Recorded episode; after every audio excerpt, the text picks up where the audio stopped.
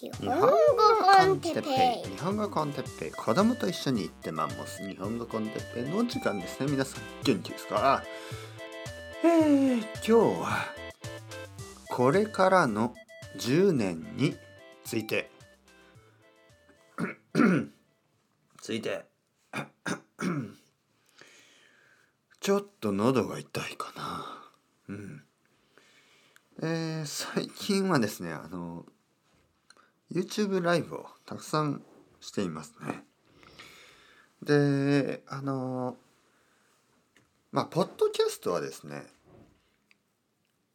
まあ20分ぐらいでしょ？このポッドキャストが1回20分ぐらい。でビギナーポッドキャストがまあ4分とかでしょ？4分ぐらいかな。iTalki のレッスンは1時間話すんですけどまあ一人で話してるわけじゃないですからね、えー、生徒さんが話すからまあずっと1時間話してるわけじゃないですよね。で YouTube ライブはチャットを僕が読まないといけないですよね。僕がチャットの部分も読みます。だからほとんど本当に一人で1時間とか長い時は1時間以上話すんですね。誕生日のスペシャルがありました。で誕生日のスペシャルの時は2時間以上話しました。そうするとですねちょっとこう喉が 喉がちょっと痛くなるんですね。えー、もう少し静かな声で、ね、これぐらいの声で話せばいいんでしょうけどなかなかね声が小さくなるとこうエネルギーが皆さんにいかないでしょ、うん、伝わらないですよね。あの僕が思うにポッドキャストとか YouTube とか大事なのはエネルギーなんですよね。あのよくリスナーの人とか生徒さんから先生のポッドキャストとか先生の YouTube はあの分かりやすい、ね、分かります。分かりやすいです。ありがとうございます。やっぱり日本語が簡単だからですかねみたいな。まあそういうふうに言われるんですけど僕の日本語はまあ自然ですよ。かなり。かなり自然です。かなり自然な日本語です。まあそうですね。スピードは速くはないけど自然なスピードですからね。僕が友達と話す時もそんなに速く話さないですからね。これはあのまあ性格とか表現方法ですね。僕の性格はそんなに早く話す性格じゃないですね。話したいわけじゃないしえー、っと表現方法、えー、僕が人に何かを伝えたい時はあえてゆっくり話します。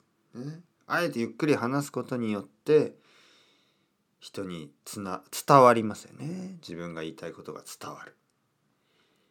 だから僕の日本語は簡単だから分かりやすいわけじゃないです。でそこでさっきたことがエネルギーですよね。エネルギー。エネルギー。ね。カメハメハ。あのエネルギーですよね。やっぱりエネルギーをこう言葉に込める。ね、言葉にエネルギーを持たせる。ね、エネルギーで言葉を包んでカメハメハにして皆さんの耳そして頭にぶち込むというとなんかちょっと怖いですけどあの、まあ、伝えるっていうことですね。言葉にはあの言葉のエネルギー、ね、があります。そしてそれはどういうふうにその言葉が発音されるか。ね、強く発音されれば強いエネルギーがあるし弱く発音すれば弱いエネルギーがあります。そして強く言うだけだとちょっと怖く聞こえますよね。だから、まあ、怖く聞こえないようにはっきりとチャーミングにねはっきりとチャーミングにえーそしてエレガントに なかなか難しいですね、えーはっきりとチャーミングにそしてエレガントに、えー日本語を話さないといけないんですね。ということで僕ははっきりとチャーミングにエレガントに日本語を話すように心がけてる、ね、そういう努力をしてるんですけどそうすると喉がやっぱり痛くなってしまいますね。チャーミングにエレガントにはっきりというのは結構あの難しいですからね。まあ自分でもできてるかわからないけどゆっくりとエレガントにチャーミングに、ね、そしてはっきりと皆さん日本語の勉強ちゃんとやってくださいよ。おお そんな感じ？日本語の勉強ちゃんとやってくださいね。お母さんみたいですね。なんか僕のお母さんがそういう感じであの僕をちょっと叱ってましたね。ちゃんと勉強しないとダメだよ。なんか強く言ってないですよね。でもはっきり言ってますよね。はっきり言ってて、まあ、ちょっとちょっとエレガントに、えー優しい感じで勉強しないとダメだよみたいな。そうですね僕のお母さんはそういう感じで僕に言ってましたね。だから僕はあんまりこうプレッシャーなくね「あ分かりましたお母さん勉強します」といってあの勉強してましたね。僕は本当に12歳ぐらいまでたくさん勉強しましたからね。その後は全然してないですからね。えっ、と僕が大学に多分合格したのは僕が12歳ぐらいまでたくさん勉強したからだと思います。12歳から18歳ぐらいまで何にもしてないですからね。もう本当に女の子のことを考えて漫画を読んでえーっとギターを弾いたりまあそんな感じです。はい。だから全然勉強してないですけどごあの大学に行きました。それは12歳ぐらいまでお母さんにね「勉強しないとダメだよ!」と言われて あの、まあ、そんな感じじゃないですけど「勉強しなさいよ!」みたいな。ちょちょっとあの強強強くないですね。はい。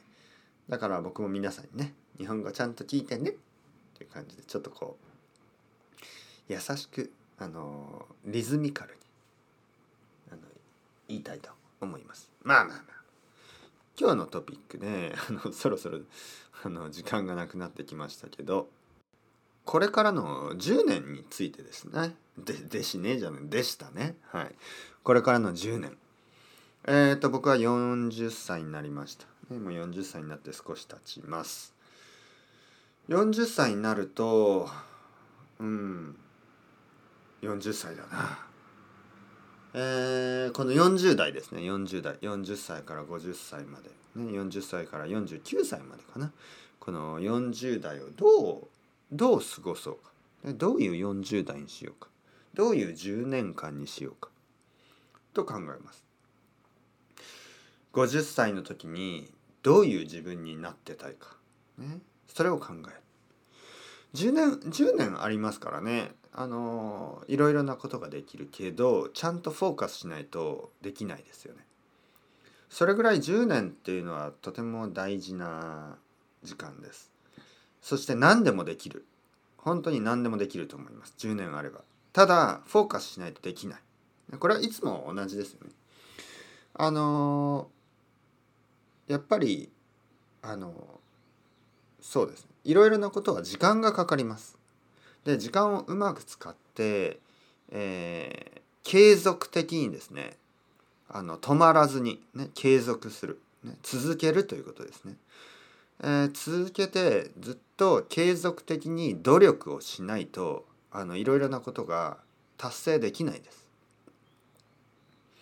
逆に言えば継続的に努力をし続ければほとんどほとんどというとあれですけど、まあ、できないこともあるんですけどかなりのことはできます。はい。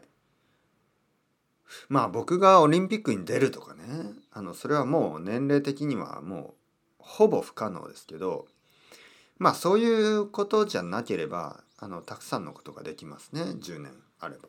うん。まあ僕はそんなに大きいことをやろうと思っているわけじゃないのかなちょっとわからない。だけどねやっぱり日本語学習をですねもあのやっぱり次のフェーズに持っていきたいですよね。うん、なんか当たり前のことをあのこの語学学習であの当たり前のことをあのスタンダードにしたいですよね。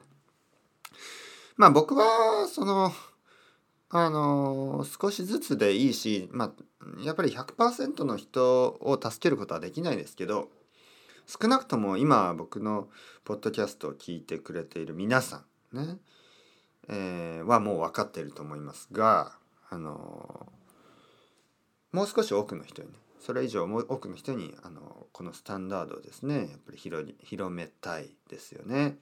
それは言語を勉強するためにはあのターゲットラングエッジね、その日本語を勉強してるんだったら日本語で勉強しないといけないということ。まあ日本語学校ではあの当たり前にやってることなんですね。ほとんど世界中にある日本語学校では日本語は日本語で教えています。まあビギナーの時からね。にもかかわらずまあオンラインではですね日本語を英語で教えたりスペイン語で教えたりなんかこう他の言語で教えててそれはあのまあビギナーの時はいいような気がするんですが中級以上になると全然やっぱりそれだと上達しないです。ね。えー、なんかこううまくトランスレートランスレートうまく翻訳できたからといってその言語で話せてるわけじゃないんですよね。とても不自然な日本語になってます。だから皆さんがやっぱり日本語のコマンドですねこの日本語を自然に話せるようになるためにはやっぱり日本語は日本語でたくさんインプットをしてたくさんアウトプットをしなければいけない、えー、自分の母国語で理解しようとしたり理解、えー、説明してもらおうと先生に頼んだり、まあ、とにかくそういうのをやめなければいけない。いつかはね。本当は一番最初からやあのそういうあの日本語は日本語だけで勉強した方がいいんですけどあまりにストレスのレベルが高いので最初はもちろんその英語とかを使うかもしれない。ね、だけどあのまあそれは早くやめないといけないですね。例えばあの West 西 East 東 North、えー、北みたいななんかその北ノースみたいなそれをしなくてじゃあ哲平先生どうやってウエスト、ね、西がウエストって分かるの？いや見りゃ分かるでしょ。ね。そのために そのためにあの僕たちはあのあの絵とかあのあの文字を使いますよね。教科書にうまく書かれてますからね。じゃあ先生どうどうやって私ってわかるの？いや僕は言いますよこれはい僕僕とか私はい指させばわかるでしょ僕は今あの自分に指さして僕私って言ってるんでわかるはずですそのレベルから実は日本語は日本語だけで勉強できるんですね。うん。愛とか言わなくてもいいですか？ら。はい、まあまあまあまあ。まあこれにはねいろんな皆さん意見があると思います。でもその意見のほとんどはあのまあ僕はあの反論ができますね。そしてそれについてあのたくさん話しててもしょうがないんですね。あのまあこう言うとあのなんかこうそれは先生勉強方法の違いだと思います。まあそういうふうにバリエーションねいろんなバリエーションがあっていい確かにその通り。でもそう言うとやっぱり中級以上の人を増やせないんですよね。うん。なぜ中級がそんなに長くなっているかというとやっぱりあの日本語を日本語で本当に理解しようしている人があの少ないからですね。だから中級から上級そして上級から本当に本当に上級者になかなかなることができない。だからまあ頑張りましょうよ。ね。まあまあまあまあ。そろそろねあの次のレッスンの時間が始まりました、ね、なので皆さんまた今度その話題についてはいろいろ話しましょう。またね。 Ciao ciao。Hasta luego。またねまたねまたね。僕はニューヨークに行ってきます。あ、生徒さんね。はい、生徒さん。ニューヨークに住んでいる生徒さん。はい、ニューヨークに行ってきます。それではまた皆さん、 Ciao ciao。またね、またね、またね。